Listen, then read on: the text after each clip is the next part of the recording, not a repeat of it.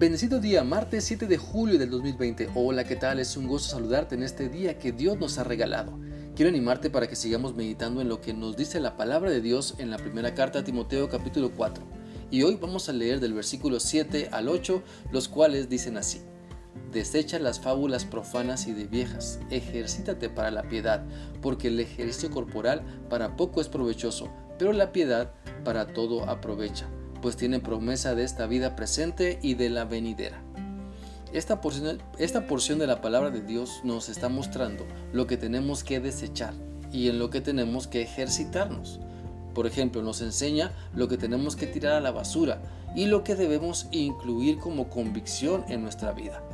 La expresión utilizada en este versículo como fábulas tiene muchas variantes en su significado, de acuerdo, claro, al contexto en el que se use. Por ejemplo, Puede expresar un relato o composición literaria en prosa o verso que proporciona una enseñanza o consejo moral.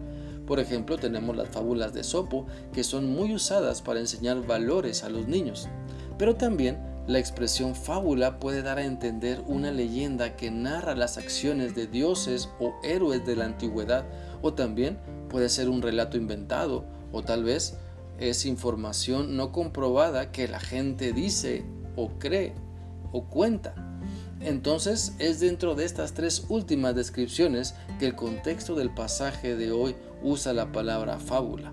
Por eso la escritura nos dice que no debemos creer en los cuentos que no son verdad. No debemos creer en las historias inventadas y que además profanan a Dios, es decir, van en contra de su voluntad descrita en su palabra. Por ejemplo, en la cultura grecorromana había muchas historias que fascinaban la mente de las personas, historias de grandes personajes valientes, fuertes, que se decía eran hijos de los dioses y, humanos. Entonces se creía que eran mitad Dios y mitad hombre. De ahí que algunos cristianos, influenciados por esas fábulas, por esas ideas, torcían las escrituras para pensar y decir lo mismo sobre Jesucristo. Entonces el apóstol Pablo, inspirado por Dios, nos dice que no debemos dejarnos influenciar por las fábulas que desacreditan lo que Dios nos dice en su palabra. Ahora podemos leer o ver en películas esas historias que nos entretienen y como discípulos de Cristo sabemos que son ficticias, pero en el contexto en el que se escribió esta carta, muchas personas creían en esas fábulas, creían que era verdad y de ahí la fuerte idolatría que se desarrollaba en base a esas creencias.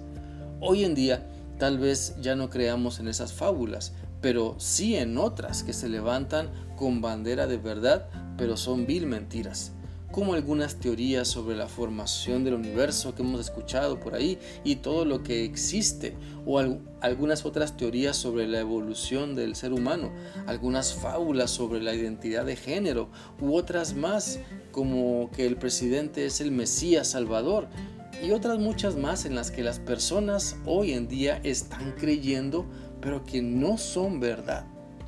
Por el contrario, debemos creer en la verdad de la palabra de Dios, debemos sacar de nuestra mente los cuentos irreales y ejercitarnos en someternos a Dios, en obedecerle con toda nuestra voluntad, pues si algo vale la pena, es creerle a Dios y vivir mostrando que vamos siguiendo su voluntad. Por eso en el pasaje eh, Dios nos dice que nos ejercitemos en la piedad en demostrar misericordia, en demostrar el amor de Cristo en toda ocasión, en todo tiempo, en toda situación. Pues de qué nos sirve estar bien de salud física o pensar eso, ¿verdad? Que estamos bien de salud física si estamos enfermos espiritualmente.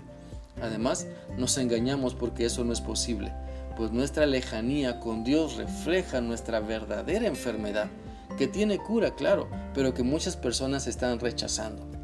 Aprovechemos el tiempo y dejemos que el amor de Dios nos siga moldeando, que transforme nuestro carácter, que saque lo contaminado, lo contaminado de nuestra mente y la llene con su palabra. Porque la palabra de Dios es viva y es eficaz, nos lleva a vivir en sumisión a Dios, nos lleva a entender y a valorar lo que Dios nos da. Hoy en día muchos cristianos siguen creyendo a algunos cuentos que no son reales, y lo siguen creyendo porque no se ejercitan en la piedad, porque no se disciplinan para los ejercicios espirituales. El pasar tiempo con Dios nos muestra lo que debemos dejar atrás y nos dan nuevas y mejores convicciones, nos guía a caminar cada día más cerca de Cristo.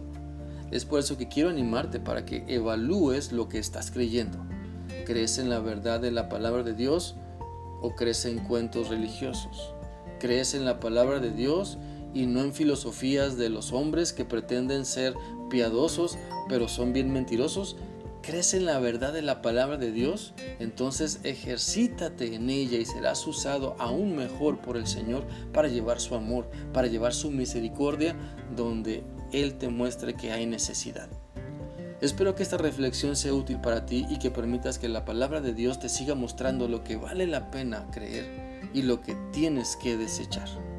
Que sigas teniendo un maravilloso día. Dios te guarde. Hasta mañana.